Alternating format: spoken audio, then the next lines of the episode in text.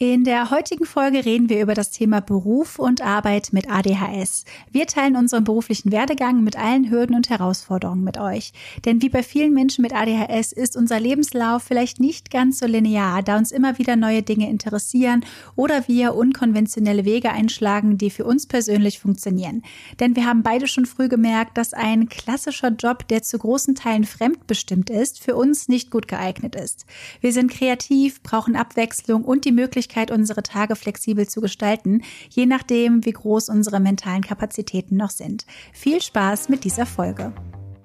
Herzlich willkommen zu Ping Pong, dem Podcast für ADHS im Erwachsenenalter. Ich bin Rebecca. Und ich bin Jess. Wir teilen hier unsere persönlichen Erfahrungen und Schwierigkeiten mit ADHS. Dieser Podcast dient der Aufklärung über psychische Gesundheit und soll Tabus brechen. Er soll Mut machen und richtet sich an alle, die selbst ADHS oder den Verdacht haben, sowie an Menschen, die Betroffene besser verstehen möchten. Er ersetzt aber nicht den ärztlichen Rat oder eine Diagnostik. Das können wir als betroffene Person natürlich nicht bieten. Wir freuen uns immer über Feedback. Alle Links und Infos findest du in den Show Notes.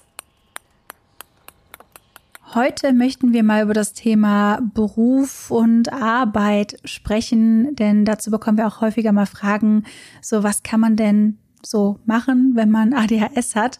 Und da wir beide, glaube ich, in unserem Leben doch schon so ein paar Erfahrungen gesammelt haben und sehr hohe Erwartungen haben, viele Ideen haben und so, vielleicht fangen wir erstmal mit der Kindheit an. Was wolltest du denn werden, als du noch ein Kind warst?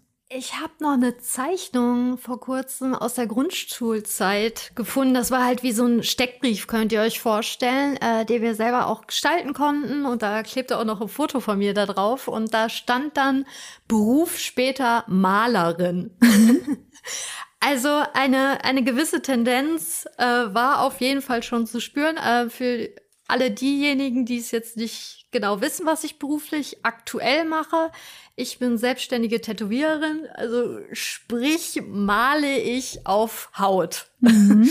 Aber äh, ja, das ich weiß, weiß, wusste wahrscheinlich in der Grundschule noch nicht, dass es dieses Handwerk überhaupt als solches gibt. Also deswegen ähm, war Malerin so mein mein Wunsch. Und hast du noch so eine Erinnerung? An deine Kindheit? Ja, also ich war mir nie so wirklich sicher, was ich werden möchte. Ich habe in diversen Freundesbüchern immer reingeschrieben, Tänzerin, Sängerin. Das war halt so mein Ding. Ich habe auch total gerne immer so Mini-Playback-Show-mäßig was gemacht und getanzt. Es gibt auch viele Aufnahmen aus meiner Kindheit, wo ich mich sehr viel drehe und tanze. Und das hat mir immer super viel Spaß gemacht. Und ich glaube nicht, dass ich da so weit gedacht habe, wie realistisch das ist, so in dem Bereich zu arbeiten. Aber das war halt irgendwie immer so mein Traum, irgendwas zu machen, wo ich mich halt so bewegen kann oder singen kann und so. Ich kann nicht besonders gut singen, ähm, beziehungsweise ich habe es nie gelernt. Wahrscheinlich könnte man aus jeder Stimme eine gewisse, ja, eine gewisse gute Stimme rausholen, so. Aber so Töne treffen ist eigentlich nicht so das Beste, was ich kann. Ähm, aber ich tanze immer noch sehr gerne. Das reguliert mich sehr. Und ja, ich meine, Tänzerin bin ich zwar nicht geworden, aber immerhin tanze ich manchmal in meiner Story und das sehen einige tausend Leute. Also so äh, ein bisschen, ein bisschen. Ja, und du fühlst dich wohl und es macht dir Spaß. Ja, das ja. ist das Wichtigste.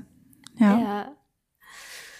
Das mit dem Tanzen kenne ich aber auch noch aus meiner Kindheit oder auch verkleiden, entertainen mhm. und so äh, Energie rauslassen. Aber dann gab es auch immer das andere Extrem, dass ich wirklich stundenlang vertieft auf irgendwelchen Blättern und Zeichnungen lag und war voll in meiner Welt. Ähm, und kann jetzt eigentlich schon sagen, äh, dass ich das dann zu meinem aktuellen Traumberuf, also ich finde das aber schwierig, äh, weil wir ja halt so viele Ideen haben. Also ich kann mir halt auch gerade so viele andere Sachen wieder vorstellen. Also das ist irgendwie Segen und Fluch dass das Gehirn einfach keine Ruhe gibt. Mhm. Und ich habe aber, bis ich jetzt an dem Punkt bin, wo ich bin, viel ausprobiert. Mhm. Praktikumsmäßig. Und Videos geguckt, reingelesen und weil, weil ich einfach alles so spannend finde. Mhm. Ja, also ist bei mir ganz genauso. Ich dachte, du erzählst noch was. Also. ähm, nee, das ist bei mir tatsächlich ganz genauso. Ich wusste nie so konkret, was ich machen möchte. Also meine Familie hat da irgendwie auch nicht so viel Input gegeben und ich dachte irgendwie, ja gut, ich bin eine Frau, dann sitze ich wahrscheinlich irgendwann im Büro und mache irgendwelche Dinge am Computer. Das war irgendwie so der Gedanke.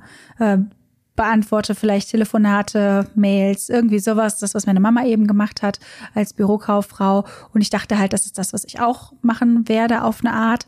Ähm, aber das habe ich halt nie so wirklich hinterfragt, dass es noch andere Dinge gibt und leider ist es, glaube ich, auch immer noch so, wenn du Abi gemacht hast, dass dann von dir die Erwartung da ist, dass du dann auch studierst, weil sonst ist es ja quasi so umsonst gemacht. Mhm. So. Ähm, während ich das total schade finde, weil es gibt ja auch super viele Ausbildungsberufe und auch handwerkliche Berufe, die ich voll spannend finde, aber an die ich damals überhaupt nicht gedacht habe. Das heißt, ich habe halt wirklich nur geschaut, so was gibt es für Studiengänge bei mir in der Stadt, weil ich wegen ähm, finanziellen Gründen halt quasi in der Stadt bleiben musste und da habe ich dann gedacht, ja gut, dann studiere ich halt BWL, weil ich kann gut Mathe. So. Ah, okay. Das mhm. war halt so die super rationale Entscheidung. Ich dachte, okay, Marketing ist irgendwie schon ganz spannend und damit kann ich danach bestimmt schon was finden und was ich dann damit mache, das kann ich dann immer noch in drei Jahren entscheiden. So, ich habe einige Semester länger gebraucht für mein Studium ähm, und habe dann nichts direkt damit gemacht.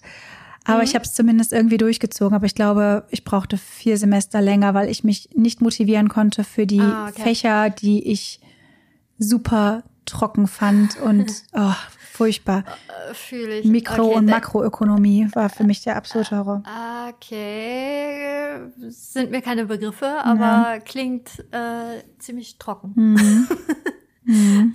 Ja, nee, das hatte ich jetzt gefragt, was hat dich blockiert oder manchmal muss, also äh, muss man ja auch nebenbei äh, extrem viel arbeiten, um das zu finanzieren und entsprechend zieht sich die ganze Geschichte ja, ne? Ja, also das war bei mir so, dass ich ja damals dann angefangen habe mit YouTube, also kurz nachdem ich mein Studium begonnen habe, ah, habe ich ja mit YouTube das... angefangen. Ah, ja. Genau, das war dann einfach nur als Hobby, ich habe mir das in den Kopf gesetzt, habe mir eine Kamera gekauft, habe mir beigebracht, wie man Videos dreht, Videos schneidet, Blogartikel schreibt, habe meine Homepage gebastelt, so wie ich halt bin. Ne? Ich setze mir was in den Kopf und dann mache ich das halt.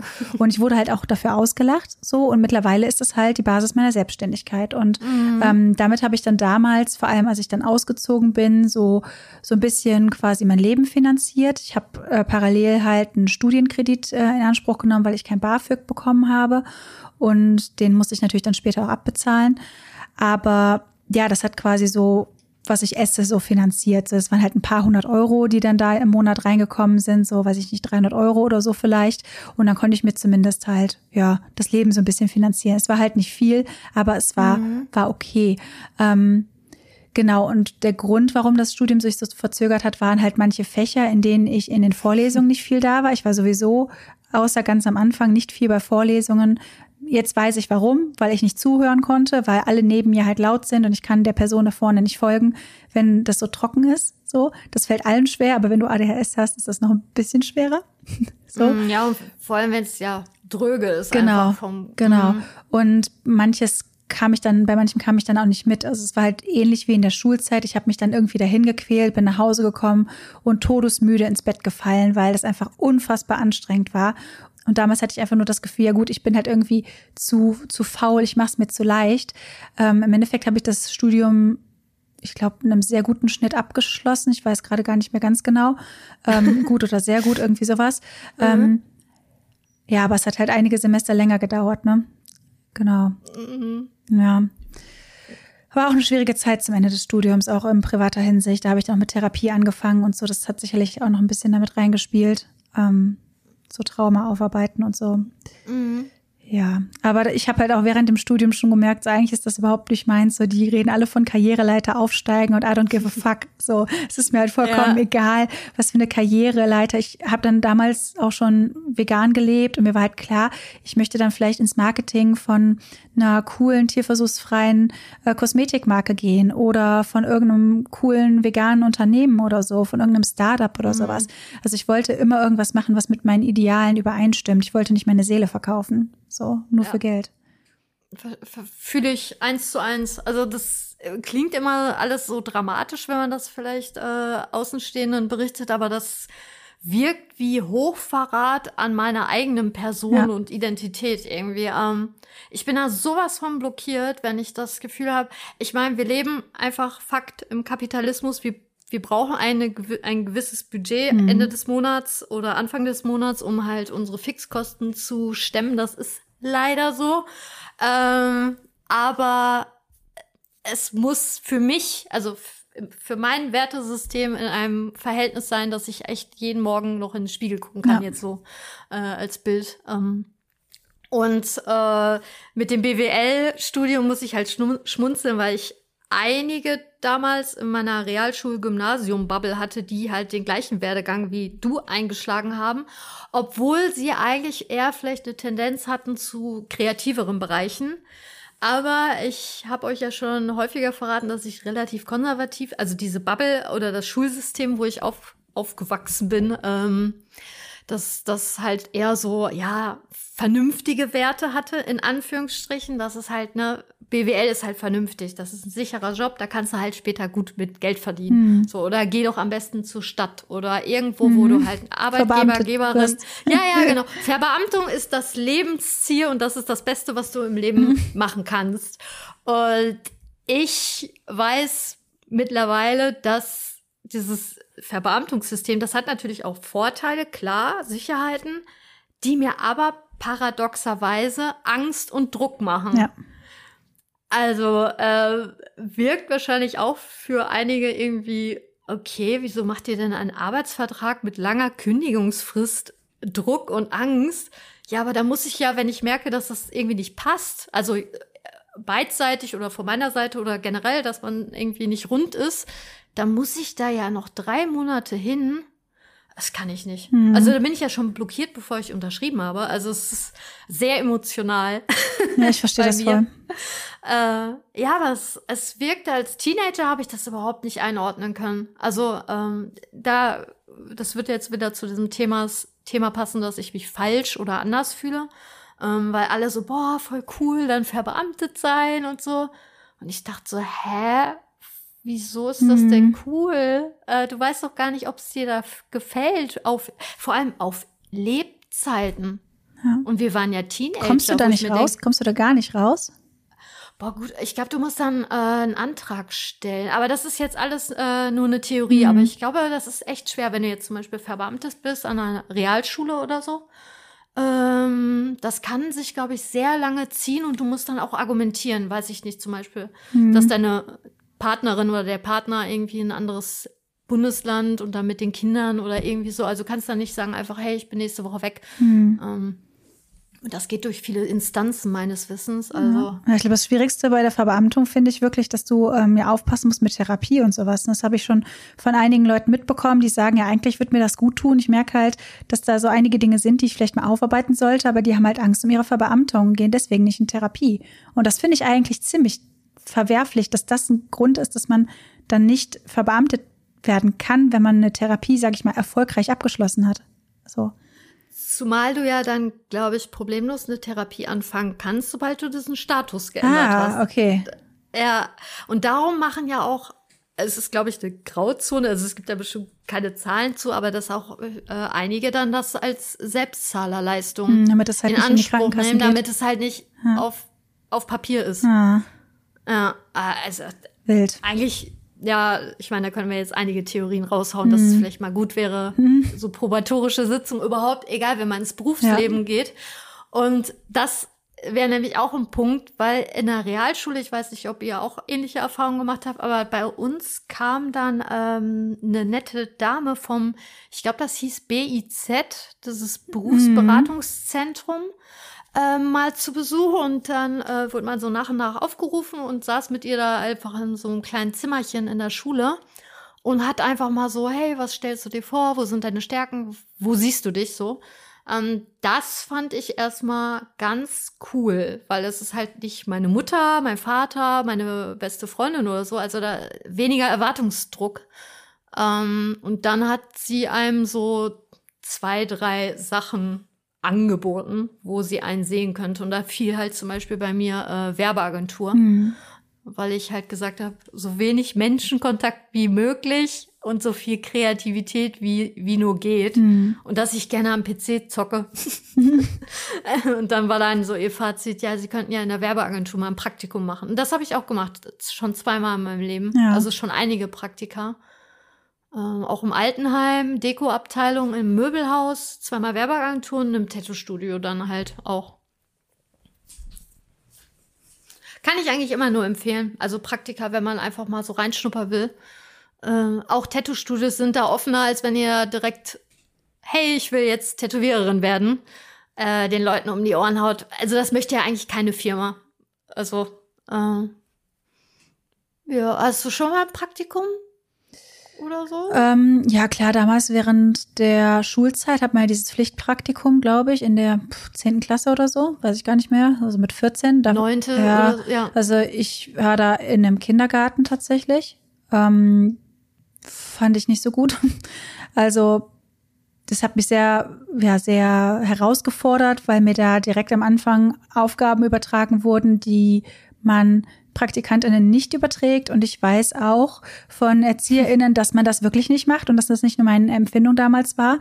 Ähm, das war schon, war schon sehr schwierig teilweise. Und das war halt überhaupt nicht meins. Ich habe mich sehr unwohl gefühlt und ich habe dann im Rahmen meines Studiums, da hat man ja, boah, ey Leute, es tut mir total leid, wenn ich das falsch wiedergebe. Und das ist keine böse Absicht, aber mein Zeitgefühl ist halt wirklich katastrophal. Aber ich meine, man hat ein Praxissemester und ähm, beziehungsweise ein Semester und man muss auf jeden Fall mehrere, ich glaube, drei Monate Praktikum machen. Und das habe ich dann mhm. in einer Firma gemacht, wo ich äh, vorher auch schon so ein bisschen ja gejobbt habe, habe da Inventur gemacht und habe da Bestellungen ins System eingegeben und habe da so ein bisschen auch ins Marketing reingeschnuppert und habe da so ein paar Dinge gemacht. Und da habe ich dann später auch während meines Studiums nebenbei noch gearbeitet. Da habe ich dann immer mal wieder die Urlaubsvertretung für eine Person gemacht, äh, für mehrere Wochen meistens am Stück. Und in dem Zeitraum habe ich auch wirklich gemerkt, ich kann nicht im Büro sitzen den ganzen Tag. Ich weiß nicht, was es ist, aber ich schaffe das nicht. Also die Arbeit an sich ist kein Problem. Ich kann die Bestellung eingeben. Das macht mir sogar ein bisschen Spaß, so, ne? Dieses, hm. diese Arbeit. Ich habe einen Auftrag, ich bearbeite den Auftrag und stelle es fertig. Aber die Tatsache, die ganze Zeit unterbrochen zu werden von meinen KollegInnen, die ankommen, irgendwas von dir wollen, die dich mitten in der Aufgabe unterbrechen, das Telefon, was klingelt, das helle Licht von oben. Ich war jedes Mal, wenn ich da war, danach erkältet und krank und konnte nicht mehr. Mhm. Aber das hat mir halt Krass. so die Zeit während des Studiums halt auch mitfinanziert, ne? Mhm. Und also keine andere Möglichkeit sozusagen. Ja, genau, das war halt ja. auch die einfache Möglichkeit, weil ich wusste, okay, das sind halt mehrere Wochen im Jahr. Das sind dann halt so, ich werde recht gut bezahlt für diese paar Wochen im Jahr und dann bin mhm. ich auch erstmal durch. Ich muss nicht jede Woche da irgendwie 20 Stunden irgendwie noch arbeiten. Mhm. Und das war dann irgendwie absehbar, weswegen ich das dann auch eine ganze Weile gemacht habe. Aber ich habe da gemerkt, so, ich weiß nicht, das kann ich nicht. So, ich, ich schaffe das nicht und ich wusste auch nicht, warum. Heute kann ich das mehr einordnen, weil ich einfach sehr reizsensibel bin. Ich kann nicht mit mehreren Leuten in einem großen Büro arbeiten, die ganze Zeit festgekettet gefühlt auf diesen mhm. Stuhl, gerade auch dieses Sitzen die ganze Zeit, ne? Da habe ich auch gemerkt, wie sehr ich die ganze Zeit auf meinem Sitz hin und her gerutscht bin und dann die ganze Zeit Schuhe anzuhaben, die Füße auf dem Boden zu lassen. Katastrophe. Das funktioniert für mich gar nicht. Also wenn ich mhm. irgendwo in einem Büro arbeiten müsste, bräuchte ich wirklich komplett Ruhe, dass ich die Tür zumachen kann. Vielleicht die Möglichkeit, zwischendurch aufzustehen mit einem Stehschreibtisch, zwischendurch irgendwie mit irgendwas rumfummeln zu können, ohne dass ich schräg angeguckt werde und bitte mit dezenterem Licht und Pausen. Mhm. So. Äh, und keine Halogen-Leuchtstoffröhren, ja. die so brummen. Ja. Oh. ja. Das mhm. ist alles sehr schwierig. Ja.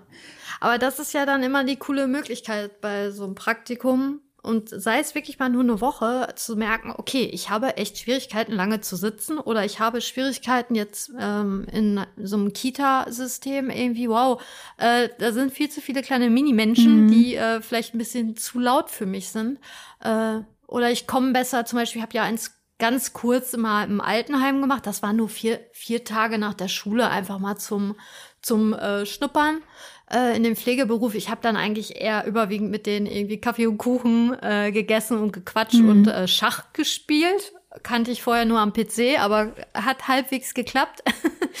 ähm, aber da ist mir aufgefallen, dass ich halt nicht so gut, zumindest damals, ich war ja Oh, jetzt habe ich das gleiche Problem wie du. Hm. Äh, ich war irgendwas zwischen 14 und 15. so spekulativ. Ähm, da konnte ich noch nicht gut mit alten, älteren Leuten, aber kann auch, also das ist ja auch immer spannend. Also heute würde ich mir das viel mehr zutrauen. Ja, ähm, ja. und dadurch habe ich gemerkt, okay, hm, ältere Leute vielleicht nicht so. Und dann ähm, habe ich ja in der Realschule das erste Mal in der Werbeagentur ein Praktikum gemacht und hab der Chef hat ziemlich schnell auch gemerkt, dass ich sehr selbstständig bin und es auch nicht mag, wenn man zu oft kontrolliert, ob ich meine Aufgaben mache und mich erstmal selber da reinfuchse. Das ist mir halt auch sehr oft bei Praktika aufgefallen. Mhm. Also, dass da so eine, ja, für mich Balance sein muss, dass die Person wirklich versteht, okay, ich lasse sie jetzt erstmal so ein bisschen machen. Ähm, wenn Rebecca Fragen hat, kommt sie proaktiv, ja, genau. so wie Lea gerade. Ähm, mhm. Was möchtest du? Dein Unmut kundtun. Ja, ich äh, werde sie gleich äh, füttern. Mhm. Sollen wir kurz Pause machen? Äh, oder? Mir egal. Ich glaube, sonst wird sie nicht Ruhe geben. Okay. Gut, Sekunde kurz. Ich glaube, das irritiert sie immer, dass ich rede. Aber nicht mit ihr. genau, nicht mit ihr und du bist ja auch nicht äh, hier in physischer Form. Also mhm. das, ich glaube, das irritiert sie immer. Was macht die denn mhm. da? Die quatscht die ganze Zeit dieses schwarze Ding hier an. ja, so. Äh, wo waren wir? Bei dem Praktiker. Ah, stimmt. Ähm, und ich habe dann auch mal eins in der Dekoabteilung gemacht, in einem großen Möbelhaus. Und da habe ich mich leider verletzt. Ich weiß nicht, ob ich zu verträumt war. Ich war auf so einem Tritthocker und habe mir die Kniescheibe rausspringen lassen. Ah, das war, ja, kannst das, du nicht empfehlen, oder? Nee, nee, aber an sich das Praktikum war auch cool, weil ich hatte halt so einen Zettel mit ganz vielen Aufgaben, die musste ich halt, das war ein bisschen wie bei WoW. So questmäßig. So eine, ja, so questmäßig und dann hatte ich so, und dann musste ich in die und die Räumlichkeiten und dann gab es da so Geheimgänge, äh, dass man so Abkürzungen nehmen konnte. Das fand ich halt mega cool. Mhm. Ähm, und da ist mir halt immer mehr aufgefallen, auch, dass mir das gut hat mit dieser Bewegung, dass ich den ganzen Tag halt durch dieses Möbelhaus rennen durfte, selbstbestimmt und die Aufgaben so nach meinem Tempo und Gusto abarbeiten. Ähm, ja, und dann war aber so langsam dieser Twist, okay, ich bin auf der Realschule, ich hatte diese Qualifikation, dass ich aufs Gymnasium gehe, aber habe halt durch die Praktika eigentlich gemerkt, dass ich eigentlich jetzt schon Bock hätte, so langsam Richtung Berufsleben. Mhm. Ähm, hatte auch extreme, lange, laute Diskussionen, vor allem mit meiner Mama, äh, dass sie ja erst mal sagen würde, mach erst mal Vollabitur, dann hast du halt eine gute Basis und dann kannst du ja quasi alles machen, hm. wonach dir ist. Ähm, aber ich wusste eigentlich schon zu dem Punkt, nee. Also ich wusste nicht explizit, was ich machen möchte, aber ich wusste, dass ich was machen möchte. Also irgendwie anfassen. ähm, aber zu dem Zeitpunkt hatte ich halt wirklich ein mikroskopisch kleines Selbstbewusstsein und habe mir dann aber aus so Berufsschule, Handwerk, Maler, Lackierer, irgendwie sowas in der Richtung nicht zugetraut, weil da ja, ihr müsst ja auch ein bisschen zurückspulen die Zeit. Ähm, da war ich ja, boah, wie alt ist man in der zehnten Klasse? Ich glaube 16, oder? 16, 17. Ja, ich meine, ich bin jetzt stand gerade 34, also entsprechend äh, war da ja auch noch mal eine höhere Männerquote einfach in ja, vielen voll. Handwerksberufen und das hätte ich mir zu dem Zeitpunkt nicht zugetraut. Heute schon, aber wie gesagt, ähm, da ist ja auch viel Lebenserfahrung jetzt mittlerweile mhm. hinter. Ja, und dann habe ich mit dem, ähm, ja, bin ich erstmal aufs Gymnasium. Da war ich aber nicht lange, weil mir das von vorne bis hinten nicht gefallen hat. Mhm. und habe dann nochmal gewechselt und bin dann ähm, auf eine Berufsschule und habe Fachabitur gemacht Richtung Gestaltung. Ja, so, so ging das dann langsam wieder Richtung, ich werde Malerin. Mhm. ja, und kann eigentlich allen nur, äh, also ich finde, dieser Aspekt Vernunft sollte man einfach mal komplett wegschieben. Also was ist schon vernünftig? Mhm. So. Ähm, könnte man ja auch jetzt wieder einen super kritischen gesellschaftlichen Diskurs hier starten, ja. was wir ja gerne machen.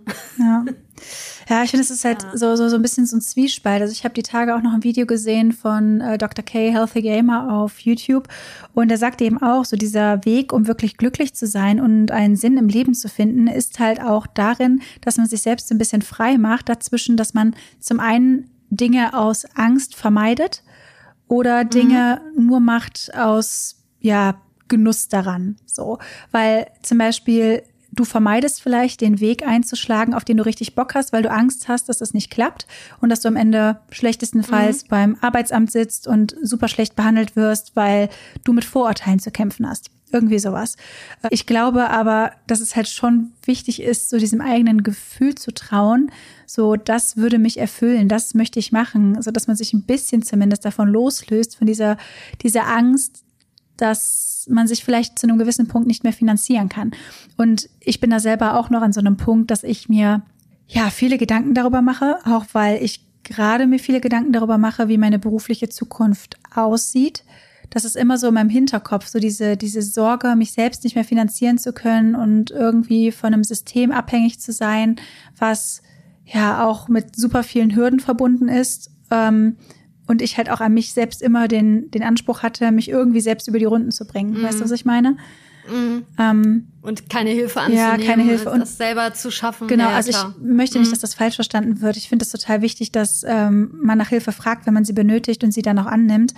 Aber allein, ich habe allein schon Panik davor, zum Beispiel, wenn wirklich gar nichts mehr geht und alle Reserven aufgebraucht sind, so Worst-Case-Szenario, wirklich da beim Arbeitsamt zu sitzen und die stecken mich in eine 40-Stunden-Woche irgendwo, wo ich es nicht lange aushalte und wahrscheinlich ausbrennen werde, weil ich nicht irgendwo an die Kasse, wo ich den ganzen Tag komplett reizüberflutet bin. So, mhm. ähm, das ist für mich schlimm. Aber auf der anderen Seite möchte ich mich eigentlich nicht aufgrund dieser Angst abhalten lassen, neue Dinge auszuprobieren und vielleicht darin meine Erfüllung zu finden. Weißt du, was ich meine?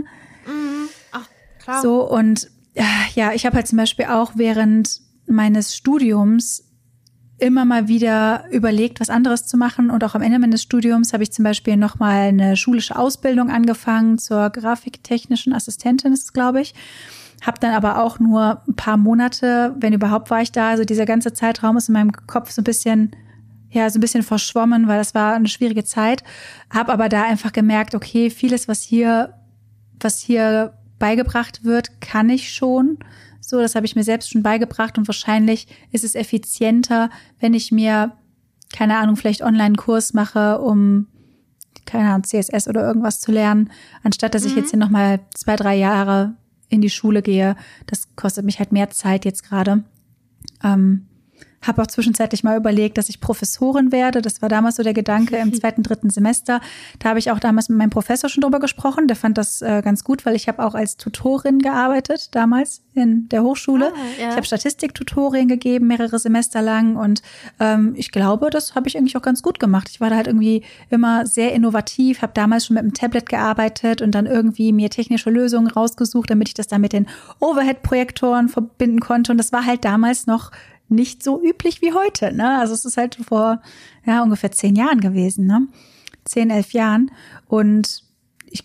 Ich hätte dich gefeiert. Ja, also ich glaube, ich kann Dinge auch wirklich gut erklären. Und das macht mhm. mir Spaß, Menschen zu helfen und Dinge zu erklären. Ich glaube, diese Basis muss ich in eine Arbeit mit einbringen, weil ich bin halt auch so lösungsorientiert und möchte wenn eine Person mit einem Problem zu mir kommt, schauen, was ist eine gute Lösung für die Person. Und das ist auch der Grund, warum ich Ende letzten Jahres meine Ausbildung zur veganen Ernährungsberaterin angefangen habe. Also es ist halt so ein Fernstudium. Und da bin ich jetzt gerade in der Prüfungsvorbereitung ähm, und werde die Prüfung Anfang November ablegen. Und im November mache ich noch einen Trainerschein über mehrere Wochen, also wirklich so in Präsenz. Die Wochenenden, das wird wahrscheinlich auch sehr intensiv, aber möchte auch da halt ein gutes Basiswissen haben und ja, vielleicht dann nochmal so eine Weiterbildung im Bereich psychologische Beratung oder so. Ist aber gerade noch so ein Gedanke in mir, weil das würde halt alles so ein bisschen vereinen. So diese mhm. Lösungsfindung, Menschen helfen, Hilfe zur Selbsthilfe und ich habe da total positives Feedback zu bekommen. Ich wurde nämlich die Tage bei Instagram gefragt, was so mein Plan ist so mit der mit der Fortbildung und auch, ob ich eventuell ein Kochbuch schreiben wollen würde für neurodivergente Menschen. Und das jetzt nicht, aber ich könnte mir vorstellen, die Ernährungsberatung auszurichten für neurodivergente Menschen. So, dass man halt, wenn man diese Probleme hat mit Organisieren, Planen, Kochen, Einkaufen und so, also ja, grundsätzlich mit der Ernährung und dem ganzen drumherum hat. Das und die Darmflora. Die Darmflora, ja. Ähm, ja. Da müsste ich mich aber nochmal weiterbilden. Ich darf ja keine ja. Menschen, also ich darf ja nicht Heilung versprechen. Ich darf nur Prävention ah. versprechen. Das ist der Unterschied. Äh, dafür müsste ich sonst okay. Ernährungswissenschaften studieren und mich als Diätassistentin ausbilden lassen. Ah, okay. Genau. Ähm, ja. Also ich ist halt präventiv und halt Hilfe zur Aha. Selbsthilfe, um halt wirklich für sich im Leben so, ja, einen guten Weg zu finden, dass man gut mit allem versorgt ist, natürlich auch Aufklärung, worauf man achten kann und möchte. Aber das sind halt gerade noch Gedanken so, die in mir da sind, weil ich weiß nicht, ob du das auch kennst. Ich meine, bei dir war das Malen so die ganze Zeit ein großes Interesse, aber meine Interessen wandeln sich so stark. So, ich finde es auch zum Beispiel super spannend, in einem Labor zu arbeiten, so und irgendwelche Experimente durchzuführen und habe auch schon überlegt, ob ich vielleicht noch mal dahingehend eine Ausbildung machen möchte. Aber es sind dann halt immer drei Jahre Ausbildung und ich habe halt total Angst, dass ich am Ende dann da bin und merke, das interessiert mich nicht so sehr, das schaffe ich nicht jeden Tag zu machen, weil meine Interessen sich halt immer wieder verändern. So. Ja, und je nach Lebenslage ist es ja auch dann, äh, also es gibt ja sicherlich sehr viele Menschen, die jetzt so im Nachhinein merken, hm, war das jetzt so die richtige Entscheidung? Fall. Eigentlich hätte ich Bock, was ganz anderes zu studieren, Ausbildung zu machen, aber das funktioniert ja vorne und hinten nicht, weil ich ja dann einen finanziellen Rückschritt machen muss. Kredit funktioniert vielleicht auch nicht. BAföG ist man vielleicht dann schon mhm. zu alt oder man hat ja schon irgendwelche Verbindlichkeiten wie, wie Kredite oder irgendwie Leasing und oder ein Haus oder äh, ne, Kinder. Mhm. Ähm, ja, das, das ist so das Nervige an diesem ganzen Erwachsenen-Dasein, dass man ja irgendwann schon, klar, es ist nie zu spät, komplett nochmal einen Neustart zu machen, aber man muss auch gucken, das ist ne? So einfach. Das, ja, dass das irgendwie mit den ganzen anderen, also es ist halt wie eine super komplexe Mathegleichung. Ja. Also ich weiß nicht, wie du das empfindest, aber ich für mich möchte mein Leben eigentlich so halten, dass ich so wenig Verbindlichkeiten wie möglich habe, um so viel Flexibilität wie möglich zu haben.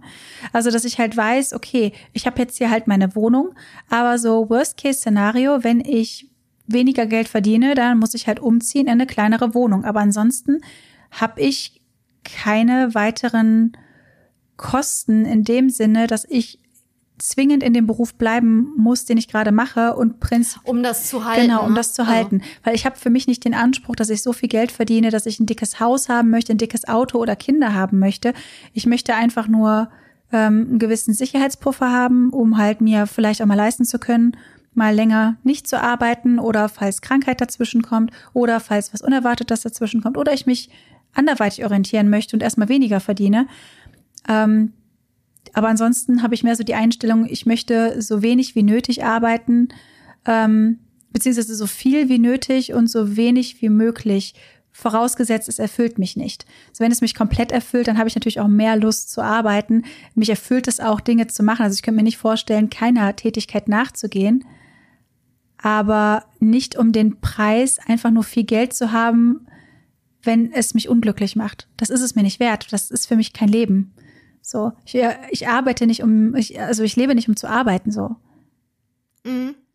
Ja, und ich arbeite nicht für das Geld, sondern, also ich bin selbstständig für meine Selbstbestimmtheit, Freiheit und halt diese Balance, die ich mir mittlerweile erschaffen habe.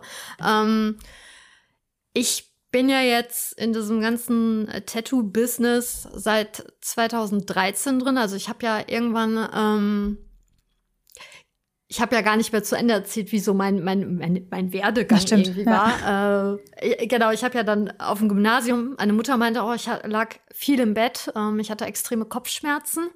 Ähm, Realschulzeit habe ich irgendwie sehr viel improvisiert. Also ich habe so, kosten-nutzen-mäßig. Also wenn es um Klausuren und Abgaben ging, habe ich so wenig gemacht, wie man müsste, um halbwegs eine zwei oder drei zu bekommen, dass es halt okay ist. Mhm. So.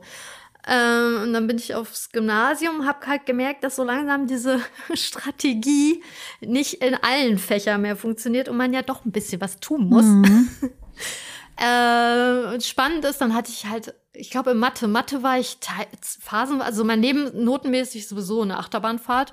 Äh, hatte ich erst eine 3, dann hatte ich eine 1 und meine letzte Mathearbeit, als ich dann gesagt habe, ich, ich bin eh hier weg, war 5 minus und ich habe die einfach abgegeben, weil die letzte Klausur war auch in der Turnhalle und das habe ich irgendwie nicht eingesehen und habe gewartet, bis man die Klausur abgeben konnte. Ähm, äh, ich, ich kann das gar nicht mehr so.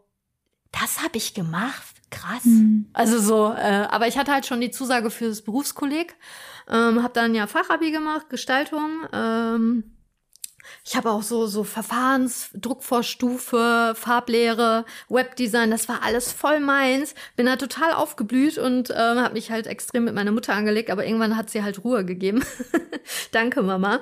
Ähm, und habe das halt durchgezogen und war dann Jahrgangsbeste und da bin ich halt irgendwie habe ich dann angefangen Design zu studieren, habe es auch ziemlich straight durchgezogen, bis dann der Punkt kam wie bei dir, dass da so vier, fünf Kurse waren, worauf ich gar keinen Bock hatte. Und dann war ich wie eingeeist und dann hieß es ja wieder eine Entscheidung treffen. Was mache ich jetzt nach dem Bachelor? Gehe ich in die Werbeagentur? Aber eigentlich habe ich dann immer mehr gemerkt, dass Autonomie ein großes Ding bei Aber mir ist. Aber den Bachelor hast du noch durchgezogen? Äh, also ich sag ja immer so, ja, ich habe Design studiert, Sternchen und wurde exmatrikuliert. Ah, okay. Ja, irgendwann äh, nach anderthalb Jahren in Tattoo-Studios, ja, so richtig Klassiker. Ich, ich habe mich einfach nicht mehr eingeloggt. Du hast halt früher ja die Bescheinigung, also diese Erinnerung für die Semestergebühren per E-Mail bekommen.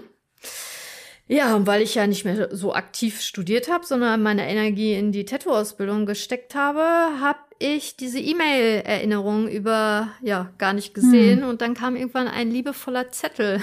Oh, verdammt. Dass ich, ja, also richtig ärgerlich. Hm. Also, ähm, jetzt rückblickend, weil es ist ja einfach so, wir leben in einem System, wo Zettel sehr kostbar sind, sprich Abschlüsse.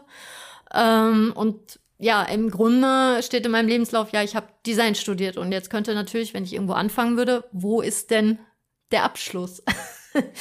äh, bitte nicht nachmachen, zeigt aber auch ein bisschen mal wieder, äh, ja, meine Prioritäten dann auf einmal. Also dann, viele würden ja auch wieder sagen, Rebecca, das war voll unvernünftig. Mhm. Ja, rational und sachlich betrachtet definitiv und ich bin nicht stolz drauf mit der Diagnose verstehe ich das mhm. ein bisschen mehr, aber äh, würde halt da jedem vom abraten. Ich meine, ich war drei Monate im Tattoo-Studio und ich habe den Hals und die Hände tätowiert. So, ich habe zu dem Zeitpunkt 20 Tattoos gemacht. Ich habe einfach gesagt, das fühlt sich so gut an, ich mache das jetzt. Aber es das Spannende ist, es kam auch kaum Einwände. Weder vom Studio, weder von meinem Umfeld, weil, weil Leute mir sagen, wenn, wenn ich mir was in den Kopf gesetzt habe, nicht so nach dem Motto, ich habe keine Chance gegen dich anzukommen, sondern ich wirke so souverän und professionell, dass man mir mal das zutraut, dass ich nicht auf die Schnauze fallen werde. Ich, ich habe halt keine, also keine Eigenwahrnehmung, was das anbelangt, aber das war für mich irgendwie logisch. Mhm. Ich habe dann auch einen Studienkredit aufgenommen. Ich habe halt wirklich, äh, also meine äh, Tattoo-Ausbildung hat mich dann im Grunde parallel mit dem Studium schon 10.000 Euro gekostet, die ich auch schon lange abbezahlt habe. Aber das, das sehen die Leute ja jetzt nicht mehr. Die sehen ja einfach nur das Endprodukt mhm. beim Kaninchenbau. Aber das war für mich meine Priorität. Logisch, ich muss ja einen Kredit aufnehmen, damit ich das finanzieren kann, damit ich jetzt meine Energie da rein investiere. Punkt. So. Ähm, ja, aber so rückblickend wild. Mhm. Also, dass ich da einfach die, die Mathe-Klausur abgebe, dann irgendwie, weiß ich nicht, das so durchziehe und ich weiß auch nicht, wo ich diese Energie her hatte, aber ich glaube, weil ich so dafür immer noch brenne, aber es war echt auch phasenweise sehr ungesund, sehr viele Nachtschichten. Viel Koffein. Äh, viel Koffein, ja, auch, auch bitte nicht nachmachen, Koffeintabletten. Ich habe sogar die Apotheken gewechselt, damit, weil die jedes Mal mir, wenn die mir Koffeintabletten gegeben haben, gesagt haben, äh, bitte nicht zu viel. Mhm. Ja, ist ja auch vernünftig, dass die diese beratende Tätigkeit haben und darum hab, bin ich dann immer zwischen den Apotheken geswitcht. Also bin ich auch nicht stolz drauf, aber das ist so krass und ich mir denke, Rebecca, was bist du da für einen krassen Modus? Äh, bremst dich mal, aber ich habe da auch niemand von groß erzählt. Also ähm, was ich da eigentlich zweigleisig so neben dem Hauptstudium äh, gerissen habe. Mhm. Ähm, ja. Ja, aber so dieses, diese Schwierigkeit so mit dem Studium, also das kann ich halt irgendwie nachvollziehen. So im Nachhinein gibt es da bei mir auch so ein paar Sachen, wo ich denke, ah, das hätte irgendwie ein bisschen besser äh, laufen können. Also ich habe ja meinen Bachelor dann gemacht, so nachdem ich ziemlich lange, äh, ja, mir habe Zeit äh, genommen für die letzten Semester und dann für meine Bachelorarbeit. Meine Bachelorarbeit, das war eigentlich ganz cool, weil ich habe ein Thema gewählt, was mich sehr interessiert hat, weil ich glaube, ich habe die Geschichte auch noch nicht ganz zu Ende erzählt. Ähm, genau, ich habe ja mit der, äh, ja mit YouTube angefangen damals als Hobby und das hat sich halt so weiterentwickelt, dass ich mir ein bisschen was nebenbei verdient habe und dann auch mein Gewerbe anmelden konnte und mit Steuern und so musste ich damals noch nicht zahlen, weil ich so wenig verdient habe, dass es unter der Grenze war. Aber ich habe brav meine Steuererklärung alles gemacht. Das habe ich jetzt zumindest auch im Studium so ein bisschen mitgelernt. Ähm, genau und dann habe ich die Bachelorarbeit über das Thema YouTube und YouTube-Kooperation gemacht. Und das war halt für mich super spannend, weil das war gerade so diese Produktplatzierung, das kam gerade so erst. Das war 2013, 14 drum, glaube ich, wenn ich das richtig im Kopf habe. Und ja, deswegen habe ich das dann auch ganz gut durchgezogen. Ja, und zum Ende des Studiums wusste ich halt nicht, mache ich jetzt noch den Master, weil ich komplett lost war und mich nicht entscheiden konnte, was ich mache und habe die Zeit so verstreichen lassen. Und die Leute, die wissen, was dann passiert, wenn man über die Familienversicherung krankenversichert ist, wissen, Krankenkassen sind sehr genau und das hatte ich nicht auf dem Schirm und irgendwann flatterte dann mm. quasi eine Rechnung rein, weil ich ja offiziell nicht mehr studiert habe ähm, und ja auch noch nicht wusste, ob ich jetzt den Master mache und wie ich mich wieder anmelde. Ja, hier, Sie schulden uns einige hundert Euro und das war für mich unfassbar viel Geld und das musste dann auch abgestottert werden. Das Studium war vorbei und ich hatte, ich glaube, 11.000 Euro quasi Schulden. Also ich habe halt diesen Studienkredit bekommen, wo man dann jeden Monat eine gewisse Summe ausgezahlt bekommt. Damit habe ich meine Miete damals bezahlt bezahlt und dann die paar hundert Euro, die extra da waren, damit habe ich quasi mein Essen gekauft und das war es halt so. Und dann auf einmal kam dieser Brief von der Krankenkasse rein. Und das sind so Dinge, die hatte ich einfach nicht auf dem Schirm, beziehungsweise ich wusste, dass ich prinzipiell mich dann, wenn ich nicht mehr studiere, mich langsam mal drum kümmern musste. Aber ich wusste nicht, dass das alles so, so streng geregelt ist. So. Mm. Ja, äh, daraus lernt man dann. Es gibt halt sehr viel Bürokratie mit diesen ganzen Bereichen. Ähm, mm. Aber so am Ende des Tages war ich irgendwie immer so ein bisschen eine, würde ich sagen, Überlebenskünstlerin. Ich habe immer irgendwie Lösungen gefunden, auch wenn ich dann halt diese Schulden hatte. Ich habe das dann über viele Jahre 11.000, 12.000 Euro. Es geht nicht von heute auf morgen, wenn man keine Reserven hat. Ähm, über viele Jahre abgestottert und dann irgendwann den Rest mit einem Schlag abbezahlt und bin jetzt auch seit ein paar Jahren komplett schuldenfrei, was ganz schön ist. Ach, ähm, ja ja, ich glaube, vor zwei, drei Jahren habe ich den, den letzten Schlag abbezahlt. Ich glaube, 2016 ist quasi mein Studium komplett beendet gewesen und genau. Ähm, genau, und das ist jetzt gerade so der Punkt. Also ich bin halt komplett selbstständig mit Social Media. Also Videos ist gerade so eine kleine Pause, aber halt auf Instagram und so. Ähm, und das läuft auch ganz gut. Aber ich merke einfach, ich würde gerne halt auch so One-on-One -on -one Menschen helfen und mhm mal gucken, wie es da weitergeht. Also ich persönlich kann mir für mich jetzt gerade keine Festanstellung vorstellen. Also so 40 Stunden, das löst halt auch wieder diese Panik in mir aus. Vor allem, wenn es halt nur 30 Urlaubstage im Jahr gibt und meine Kapazitäten sind halt manchmal sehr erschöpft, so dass ich dann in der Woche einfach mal frei brauche, zumindest mal vielleicht so einen halben Tag. Und es ist halt irgendwie nicht so ganz mit den meisten Festanstellungen kompatibel. Ich, hm. das wäre nämlich jetzt meine Frage. Also was macht die da? Panik. Ja, das dran. macht mir halt Panik, dass ich nicht einfach mal sagen kann, okay, jetzt heute an dem Montag, ich brauche heute mal frei. So, dass ich halt da in diesem in diesem System so krass gefangen bin. Der steuerliche Part macht mir auch Panik, aber da wollte ich mir jetzt sowieso mal eine Steuerberatung holen. Also ich mache halt meine Steuern komplett selber, hatte zwischenzeitlich mal eine Steuerberatung, die aber auch gesagt hat, ja, du hast da so einen krassen Überblick, das ist alles so richtig brauchst du zum jetzigen Zeitpunkt nicht, mhm. aber dann habe ich wenigstens Flexibilität, hier und da vielleicht mal was auszuprobieren. Die Person kümmert sich halt um den steuerlichen Part davon. So wenn ich jetzt sage, ich möchte mal ein paar Stunden die Woche das ausprobieren, ein paar Stunden die Woche das, dass das einfach alles da safe ist. Ich bin da ja auch äh, mhm. so sehr korrekt mit diesen Dingen. Ähm, aber was ich mir zum Beispiel vorstellen kann, ist ein Mix. Ne? Zum Beispiel 20 Stunden Festanstellung. Ich könnte mir auch vorstellen, einfach in einem Fitnessstudio zu arbeiten. Ich könnte den ganzen Tag in Sportkleidung rumlaufen, habe den ganzen Tag Bewegung, mhm. richtig gut. Und dann einfach mhm. parallel dazu noch die Selbstständigkeit bis zu dem Maß, bis ich es kann. So, wenn ich jetzt Leute berate, dass ich sage, okay, ich mache halt im Monat, fokussiere ich mich vielleicht auf vier, fünf Leute oder so. Ja, das sind auf jeden Fall gerade so Gedanken in mir. Ähm, ja, und ich. Ja, und das Coole bei deinem Selbstständigkeitskonzept ist natürlich, dass du, äh, klar, du hast die Investitionen und Fortbildung mhm. vorab, aber du hast ja nicht jetzt ähm, so, so Verbindlichkeiten wie ein Ladenlokal. Voll, ja, ähm, absolut. Ähm, oder kannst das halt vielleicht dann äh, ausgleichen jetzt, dass du erstmal zweigleisig, das ist, blöd, ist irgendwie ein wertendes mhm. Wort, aber halt, dass du dann noch äh, ja irgendwie ähm, auch wegen Krankenkasse oder so gucken kannst, dass du da ja vielleicht in einem Studio Ja. irgendwie unterkommst. Äh, und da natürlich auch potenzielle InteressentInnen so äh, finden könntest, ne, dadurch, dass du ja viel Menschenkontakt dann hast und Voll. so. Äh, das ist ja das Coole. Da war ich ja ein bisschen äh, ja risikofreudiger. Also klar, ich habe ähm, das Tätowierhandwerk dann parallel zum Hauptstudium ähm, in einem Tattoo-Studio ge ge gelernt und beigebracht bekommen. Äh, aber es ist schon sehr viel Learning by Doing und dass ihr euch da selber reinfuchsen muss, weil egal wie man es euch erklärt, es ist einfach, also wie bei vielen handwerklichen Berufen, aus Fehlern lernt man und äh, ganz in eurem Tempo und ihr müsst da einfach wirklich gucken, äh, ja, Mhm. Aber das reizt mich auch. Das ist halt auch so eine Challenge, dass ich auch dann selbstbestimmt sagen kann, okay, in dem und dem Tempo. Klar, der, Che- der Chef hat dann auch abgesegnet, ne? Also ich hätte nicht am Anfang irgendwelche Hälse tätowieren wollen. Habe ich bis heute nicht. Also das mag ich auch an meiner Selbstständigkeit. Ich kann mein Tempo vorgeben. Ähm, hab aber auch nach zweieinhalb Jahren gemerkt, dass das Setting als solches nicht gut für mich ist. Also da war halt jetzt super viel Trubel und Lautstärke, ähm, Laufkundschaft, ähm, Räumlichkeiten geteilt mit anfangs einer Person, was aber gut ist als Azubi. Langfristig habe ich das Studio nochmal gewechselt.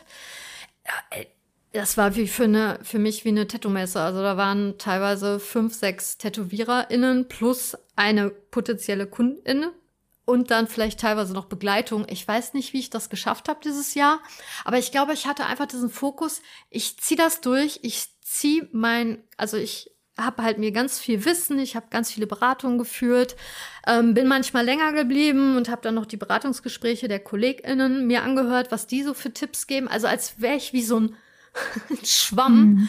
Gebt mir all euer Wissen und wenn ihr auch äh, GasttätowiererInnen hatten, dass ich dann auch mit denen gequatscht habe und so.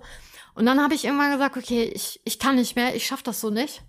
Äh, ich fühle mich so nicht wohl und habe gepokert und habe dann nochmal einen Kredit aufgenommen, ein Privatdarlehen, ungefähr 18.000 Ui. und habe dann den Kaninchenbau hochgezogen. Also das ist jetzt mein aktuelles Studio äh, und habe dann 2016 bis 2021 sehr ungesund gelebt, wenig Urlaub, echt all meine Energie in Social Media und so und kann jetzt selbstbestimmt sagen, dass ich wirklich davon leben kann, halbwegs okay und ähm, wirklich nur meine Motive steche. Ähm, das ist ja auch für viele irgendwie neu, ähm, dass man einfach wirklich sagt, okay, die äh, postet immer regelmäßig Wannadoos und da melden sich die Leute, wenn sie darauf Bock haben. Ich habe ja auch so meinen meinen eigenen Strich, meine eigene Handschrift, sagen ja viele. Voll. Ähm, und das ist so das Endprodukt. Ähm, aber ich bin auch ehrlich zu euch, es war sehr viel Geld, sehr viele Hürden, Wutausbrüche, Selbstzweifel, Überforderung, Heulattacken nachts, abends. Ich kann das nicht, ist alles scheiße, ich gebe auf. Ich glaube, das ist aber bei der Selbstständigkeit, also e- egal was, also das hast du auch in der Ausbildung, aber das muss auch mal sein, als dass man sagt, ja, ich mache jetzt ein Tattoo-Studio auf und das läuft dann. Das, also man sollte da realistisch dran gehen, aber nicht zu kritisch, weil wenn ihr zu skeptisch und ängstlich seid, es ist halt viel Geld, ne? Also ich hätte auch auf die Nase fallen können. Ähm, kann ich immer noch, ne? Also das ist einfach, ich meine, äh, die Pandemie Oh ja. ähm, ich, ich durfte acht Monate das Handwerk nicht ausüben, dann die ganzen Fixkosten. Ich habe ein Ladenlokal, was fünf Jahre Mietvertrag hat. Zu dem Zeitpunkt hatte ich den noch drei Jahre. Pandemie ist kein Kündigungsgrund. Ich hätte privat insolvent gehen müssen. Dann kam das Farbverbot. Ähm, ja, ich verbuche das jetzt mal ganz humorvoll als äh, ähm, Erfahrung. Kaufmännisches Risiko nennt man das auch. Äh, das sind Sachen, die könnt ihr nicht beeinflussen und die können halt passieren in der Selbstständigkeit. Ne? Also, aber da sehe ich wieder meine Prioritäten. Aber es ist einfach so dieses für mich aktuell das perfekte System zwischen ich, bin kreativ, ich mache meine eigenen Motive ähm, und jetzt arbeite nicht für Leute im Auftrag nur. Ähm, ich habe den Luxus mir bis heute erarbeitet. Also in den Tattoo-Studios hätte ich das nicht machen können. Also, dass ich heute Morgen zum Beispiel zur Therapie gegangen bin und wir beide diesen Podcast machen. Somit können wir halt auch noch unsere Erfahrungen teilen über ähm, die Diagnostik. Also ich kann dann auch noch Menschen helfen, Mut machen oder auch Mut machen, jetzt irgendwie zu sagen, hey, mach mal lieber zwei, drei Praktika. Also ich möchte auch Menschen irgendwie so, ja, irgendwie was mit mitgeben. Also ich möchte nicht nur ein Tattoo aufs Bein klatschen, sondern Leuten auch durch meine Videos, mache ich auch viel mittlerweile, sagen, hey, was spricht denn gegen eine Tätowierung? Die Sorgen und Ängste, die du im Kopf hast, das ist oft halt eher so gesellschaftliche Schönheitsnormen oder, oh, was machst du denn, wenn du alt mhm. bist? So, das ist ja, halt furchtbar. für mich kein, mhm. kein Grund, was gegen ein Tattoo spricht. Mhm gesundheitliche Aspekte, okay, voll dabei, wenn, ne, wenn das irgendwie ähm, Einschränkungen bringen sollte, aber das ist so selten. Also die meisten Ängste, die wir uns machen, ja, was denken dann die anderen? Ja. Und das ist halt einfach, ob es jetzt beruflich ist, ob es eine Tätowierung ist, total egal.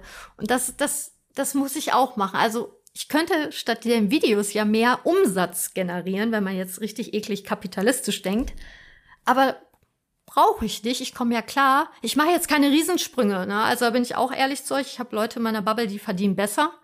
Aber ich arbeite ja nicht für mein Konto, sondern für meine Freiheit irgendwie. Es klingt ein bisschen sehr naiv. Ich, ich finde es aber, es ist eine gute Einstellung. So, ich meine, du hast jetzt einfach deine Nische gefunden. Ne? Ich erinnere mich halt auch noch, als ich Therapie gemacht habe, die analytische Therapie. Und zu einem gewissen Punkt sagte mir der Therapeut auch, als ich ihm sagte, ich weiß nicht, wie ich das schaffen soll, 40 Stunden die Woche zu arbeiten.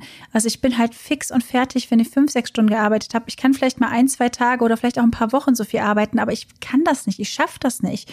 So.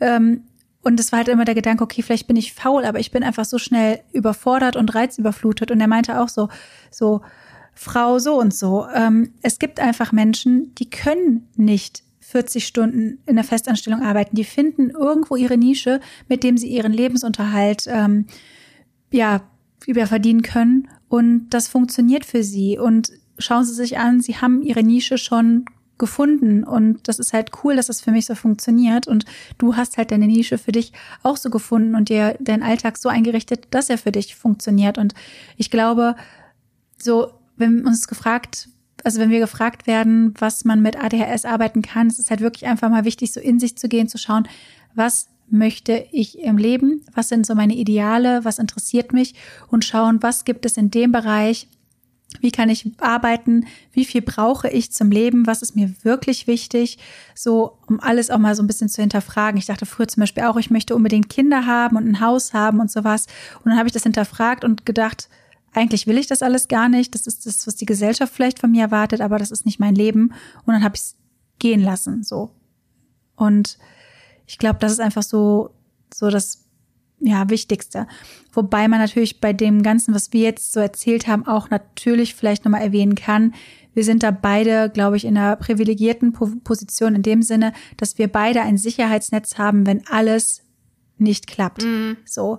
Worst-Case-Szenario, wenn bei mir nichts mehr klappt, dann ziehe ich in das alte Zimmer bei meiner Mama ein, bis ich wieder auf den Beinen bin. So, es ist dann, mhm. es ist immer noch jemand da. Also es halt ein Sicherheitsnetz da. Und das haben natürlich nicht alle Menschen. Nicht alle. Genau. Ja. Also manche Menschen haben vielleicht keine Familie mehr oder aus guten Gründen keinen Kontakt mehr mit ihrer Familie.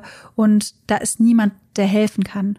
Und ähm, das ist dann natürlich na natürlich wesentlich, wesentlich schwieriger, Risiken einzugehen, wenn man gar kein Sicherheitsnetz hat. So. Mhm. Das auf jeden Fall. Ähm, aber unterm Strich, das, was du jetzt gesagt hast, also auf dieser Einwand von deinem Therapeuten, finde ich viel vernünftiger zu sagen, okay, hey, mein Akku oder hey, ich habe Schwierigkeiten mit Räumlichkeit X oder äh, sonst mhm. was äh, ist doch viel vernünftiger, als den Fokus auf so Verbeamtenstatus oder ein gewisses ne, Budget, was man da am Ende des Monats raus hat, zu legen, ähm, weil äh, kein Geld der Welt, also wenn ich abends wirklich komplett zerstört bin oder ich einfach immer Hochverrat an meine Werte, äh, ähm, ja, äh, begehe, mhm. ähm, weil ich in der Werbeagentur Werbung machen muss für Produkte, wo ich einfach ethisch, moralisch einfach alles sich dagegen sträubt und ich dann aber im schlimmsten Fall noch das Produkt als Freiheitsgefühl vermarkten mhm. soll. Äh, das, das kann ich nicht. Das wirkt ja wie, wie Satire. Keine Ahnung. Also äh, kann ich nicht ernst nehmen, wenn, wenn mein äh, potenzieller Kunde sagt, ja, äh, unser Produkt verbindet man doch mit Freiheit. Mhm. Ach so, okay, ist ein Auto, aber gut, mhm. ja. Verstehe ich voll. Also ich meine, ich verdiene ja tatsächlich ja. mein Geld mit Werbung. Also das ist ja die Basis von dem, was ich verdiene, weil ich immer gesagt habe, ich möchte, dass alle meine Inhalte für alle kostenlos zur Verfügung stehen. Mittlerweile mhm. denke ich, vielleicht mal so eine Kaffeekasse einzurechnen oder irgendwie eine Plattform, wo ich noch ein bisschen extra posten kann. Wäre vielleicht gar nicht mhm. verkehrt, aber aktuell ist wirklich. Ach, ein Content freizuschalten ähm, oder wie meinst du das? Ja, genau, also sowas wie Patreon gibt's ja oder ah, halt ja. mhm. ähm, Steady oder so, also wo ich dann zum Beispiel auch Videos, Content, Texte und sowas veröffentlichen kann. Aber aktuell ist es halt alles kostenfrei und das muss natürlich auch finanziert werden und das ist halt über Werbepartner und da ist mir halt auch super, super wichtig, dass das Werbepartner sind, die zu mir passen, ähm, dass zum Beispiel, wenn es Kleidung oder so ist, dass das faire Marken sind oder Secondhand-Marken, dass die Sachen vegan hergestellt sind und ja, da bin ich einfach froh, dass ich mittlerweile ein paar Partner habe, die jeden Monat mit mir zusammenarbeiten wollen und die Produkte, die ich einfach privat schon super lange nutze und die ich super finde und ähm, das merk, merkt auch meine Community jetzt. Ich bekomme so, so, so, so selten negatives Feedback zu irgendwelchen Kooperationen, die ich mache. Und das ist halt voll schön. Mhm. Ähm, ja. Ja, ich möchte ja auch jetzt nicht Werbung verteufeln. Nee. Also ich habe so viele coole Produkte schon auch in Social Media eingespielt mhm. bekommen, die mir jetzt auch wirklich viel Lebensqualität ja. bringen. Und das, das finde ich halt bei dir ja so schön und inspirierend und rund. Und darum glaube ich, also ähm, verstehen wir uns ja auch im Beruflichen super gut, weil wir da ja die ziemlich ähnlichen mhm. Ideale haben, dass du dir ja wirklich gezielt sagst so, hä, wieso soll ich jetzt dieses Produkt bewerben? Das ist erstmal A, äh, das tierische mhm. äh, Inhaltsstoffe und ähm, das, das passt gar nicht zu mir. Das, wie soll ich authentischen Clip dazu drehen? Das ist doch, also äh, ich finde das schon, das ist halt wieder auch bei mir sehr überzeichnet und, aber ich finde das frech dass Firmen meinen, ja. äh, hä? Und, also, ähm, ja, voll. Nehmen die sich nicht die Zeit? Tun die nicht. Und, ich habe jetzt gerade auch eine Anfrage bekommen nee. von irgendeiner Milchfirma, die meinen veganen Food-Account angefragt hat. Und dieser Account heißt literally, so einfach geht vegan. Und die erzählen mir irgendwas von Kuhmilch. So geht's eigentlich noch. Hä? Ich verstehe es nicht. Also da denke ich mir so, okay, darauf antworte ich gar nicht, das ist halt generiert. Aber es gibt halt Leute, nee. die mir explizit schreiben und mir ihre Sachen andrehen wollen.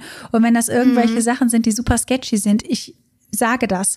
Das wird nicht gut für die Enden, wenn die mir halt vor allem öffentlich Kommentare schreiben und irgendeinen Scheiß an meine Community verkaufen wollen. Ich werde halt, ich habe das auch letztens gemacht, da hat mir jemand irgendein Produkt andrehen wollen und habe ich auch in meiner Story gepostet, ey Leute, guck mal hier, der Verfassungsschutz ist da wohl schon dran, Heilversprechen, die nicht gehalten werden können, kauft die Marke nicht. Also da schneiden die sich ins eigene Fleisch, sagt man das so, wenn die halt mir irgendwas andrehen wollen, was halt einfach nur Abzocke ist oder diese ganzen Dropshipping-Händler äh, die es da so gibt und die sich einfach super viel Geld dadurch verdienen, dass die die Sachen billig aus China einkaufen und dann für mega hohe Preise hier verkaufen mm, und so, es als mm. tolles Produkt und High Quality verkaufen und die Leute so abziehen. Das ist einfach nicht mit meinen Wertevorstellungen vereinbar. Ich könnte das nee. wahrscheinlich auch gut so, äh, aber da kann ich halt nicht mehr in den Spiegel schauen. So. Ja, ja, ja, klar. Also du machst ja immer alles gewissenhaft, Voll. aber das ist ja dann äh, ein Widerspruch ja. in sich. Wie willst du gewissenhaft äh, ähm, die Menschen ja. anlügen? Keine Ahnung. Ja. Äh, Fühle ich voll. Ich meine, ich, ich darf ja auch nicht zu eine dicke Klappe haben. Also wir müssen ja irgendwie Produkte Auf jeden verkaufen. Fall, Im ja. Endeffekt. Wir leben im Kapitalismus, äh, jeder muss überleben. Ja, ich, ich verkaufe Tattoo-Vorlagen, Tattoo-Ideen. Ne? Ich push die Menschen äh, und sag so, hey, äh, bunte Beine, das ist für mich persönlich wirklich unabhängig vom, von meinem Beruf. Das macht mich super glücklich mhm. und ähm, mache ja auch manchmal so Sprüche, oh nein, eine Lücke, Lücken sind der Feind. So, ähm, aber ich hoffe, dass die Leute wissen, klar, ich muss davon leben und ich muss was verkaufen, die Wannadoos, aber dass es halt wirklich äh, Leidenschaft ist und authentisch. Ähm, und ich nicht alle Stile äh, bediene, nur weil ich jetzt gerade weiß, dass der und der Stil gerade Trend ist oder vielleicht einen besseren Umsatz generiert, weil ganz ehrlich, es gibt Tattoo-Stile, die besser, also wenn man jetzt Kosten, Aufwand, Farben, die ich ja auch immer ständig nachkaufen muss, also könnte ich andere Tattoo-Stile machen, da verdiene ich unterm Strich einen besseren mhm. Stundensatz, so ganz trocken runtergedroschen.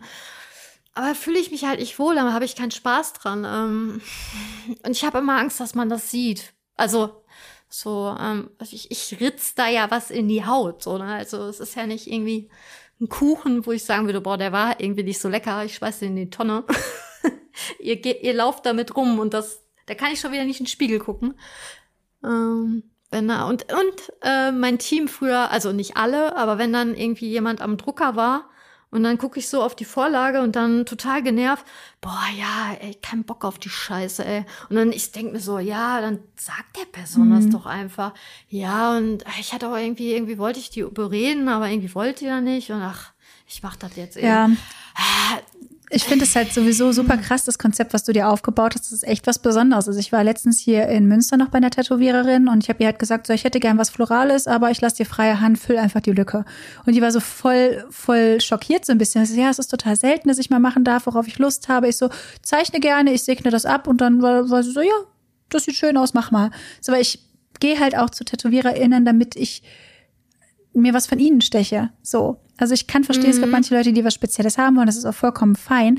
Aber wenn du jetzt wirklich einfach einen gewissen Stil hast und ähm, verschiedene Motive schön findest, zum Beispiel traditional, neo-traditional oder so, dann möchte ich halt, dass die Person, die das macht, auch Bock drauf hat und dass die Person ihren Touch damit reinbringt und ich hinter, ja, ich möchte der Person halt viel Freiheit geben. Und die Tätowiererin meinte dann auch, ja, ich habe da vorne ein paar Wannadoos, aber total selten ist es so, dass Wannadoos von mir gemacht werden. Und da habe ich auch gesagt, ja mhm. krass, ich habe eine Freundin, die hat ihr komplettes Konzept darauf aufgebaut, die macht nur ihre eigene Wannadoos. Was? Und das funktioniert? Ja, das, das funktioniert. Ja. Ja. Mhm. War, war ein weiter ja. Weg, aber ja. Äh, ja. Aber äh, das wissen ja auch viele nicht, dass ich ja als Azubi bereits Wannadoos gemacht habe, also super klein, so Zuckerstangen mhm. und so. Hab aber auch kann ich euch, immer will ich mal Videos machen. Ich habe jedes Tattoo, was ich je gestochen habe, also jedes chinesische Zeichen, jeden Schriftzug, habe ich behalten. Dann siehst du halt auch so, wie größer meine Motive werden. Aber die habe ich nie gepostet. Mhm. Also musste ich halt zusehen. Ich habe manchmal sechs Tage die Woche tätowiert, damit ich meine Wannadoos noch tätowieren mhm. kann. Weil ich brauchte ja für ein Wannadoo fünf, fünf, sechs Zeitstunden ja. für diese kleinen Dinger, damit ich sie posten kann, damit die Leute, oh, die, oh so sehen die also tätowiert aus. Ich habe die halt immer nur hochgeladen und dann sah man das finale mhm. Endprodukt. Ja, und das habe ich dann echt ein paar Jahre so geballert, dass die Leute dann dachten, ach, die macht nur Wanderlust und irgendwann war es dann auch so, ne? Also von, oh, furchtbar, von nichts kommt nichts, ey. Aber es ist halt, ist das halt eine Reise, so. Und vielleicht können wir das so abschließend ja, an unsere ZuhörerInnen mitgeben, so, geht in euch rein, schaut, was euch interessiert. Mhm. Und ich weiß, dass es schwierig ist. Für mich ist das auch so, dass ich nicht genau weiß, wo es hingehen soll, weil ich so viele Interessen habe. Aber eine Sache zieht sich halt durch und das ist so das Thema so psychologische Themen und halt auch so Ernährung und helfen und, helfen und sowas. Und wenn ich das ja. verbinde, glaube ich, bin ich ja schon an einem ganz guten Punkt. Und man kann ja immer noch was dazu lernen und immer mal wieder so ein bisschen die Richtung im Leben wechseln. Ähm, genau. Möchtest du abschließend noch was sagen? Weil wir sind jetzt äh, zeitmäßig schon, schon ja, schon leicht, leicht drüber. Leicht, ja. Ja, ich glaube einfach, viele sollten sich da ein bisschen, ich weiß, ist leichter gesagt als getan, ne, weil wir jetzt so abgeklärt wirken und oh cool, die haben jetzt schon ihr Ding mhm. gefunden. Ähm, aber das ist eine Reise und das ist voll in Ordnung, wenn man auch mal selbst nach langem Studium und so ähm, Selbstzweifel hat, habe ich auch. Also das ist einfach ich menschlich. auch. Also ähm, ja und einfach wirklich sich ein bisschen distanzieren von dieser ganzen Vernunftsgeschichte, weil im Endeffekt am vernünftigsten ist es, dass du damit glücklich bist, egal was andere mhm. sagen oder von dir erwarten. Ähm, ja, da wünsche ich allen ganz viel Kraft und äh, das ist nicht so einfach, wenn man ein bisschen anders vielleicht ticken ja, mag. Und vor allem, wenn die eigenen Kapazitäten ja. eingeschränkt sind, man merkt einfach, es geht nicht ja. ganz so viel. So. Nicht vergleichen. Ja, das Vergleichen, das, das macht einen am unglücklichsten. Ja.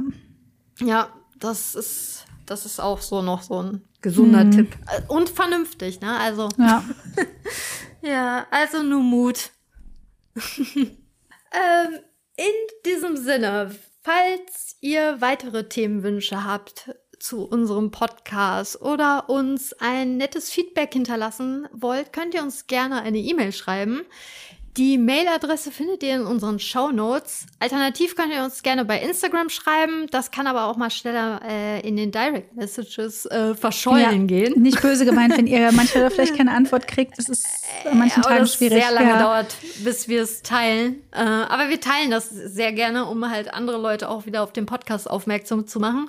Und ihr könnt uns auch dabei unterstützen, ähm, dass der Podcast besser gesehen wird. Und zwar würden wir uns freuen, falls du noch nicht den Podcast bewertet hast, kannst du uns sehr gerne fünf Sternchen hinterlassen.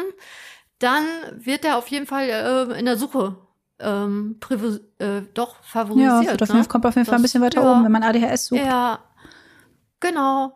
Um andere Leute zu erreichen oder die vielleicht auch einen Verdacht haben. Mhm.